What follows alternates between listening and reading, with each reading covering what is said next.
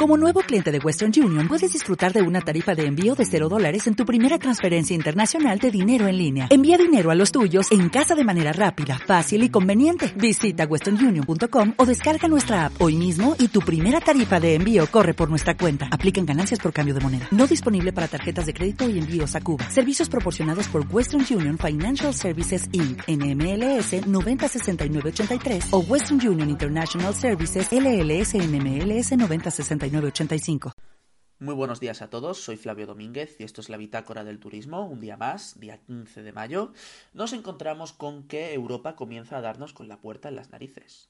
Veréis, eh, si el día 13 de mayo el gobierno de Pedro Sánchez impuso una cuarentena obligatoria de 14 días a los turistas internacionales, que ya comentamos en episodios anteriores del podcast, hoy nos encontramos que Francia Em, va a aplicar la misma cuarentena solo a los turistas españoles, durante el mismo tiempo que dure la decisión en España. Es una decisión que ha tomado el presidente Macron y, cito textualmente, no podemos imaginar que el paso de un país a otro sea más fácil que a la inversa.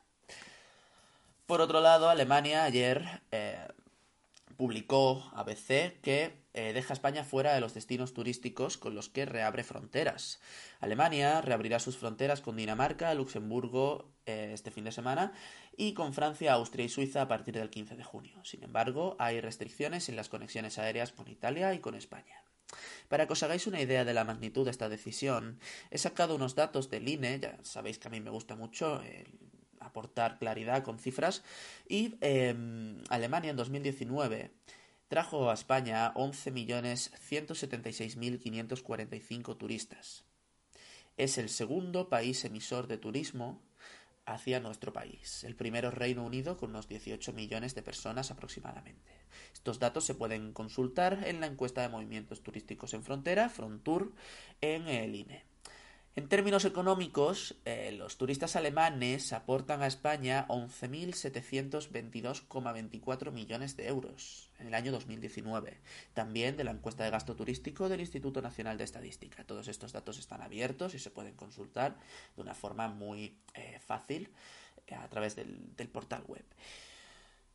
Entonces, yo quiero terminar con una pequeña reflexión dirigida en este caso para nuestro presidente del gobierno, y es que, señor Sánchez, Europa no solo está para sus fotos en Bruselas o sus cumbres de líderes que justifiquen el uso exhaustivo del Falcon a costa del bolsillo de los contribuyentes españoles, entre los que yo me incluyo.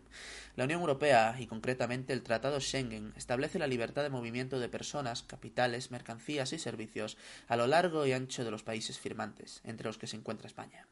No voy a volver a valorar las palabras de nuestro ministro de Consumo, ya que me arriesgo a no tener el mismo decoro que tuve en el anterior episodio del podcast, pero simplemente quiero terminar diciendo que hace dos días usted, señor Sánchez, sembró los vientos y no recogeremos tempestades, sino un huracán de categoría 5.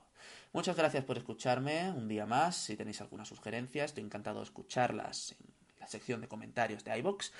Y os dejo también mi perfil de LinkedIn para que me podáis encontrar de una forma profesional. Y nos vemos en el siguiente podcast. Hasta luego.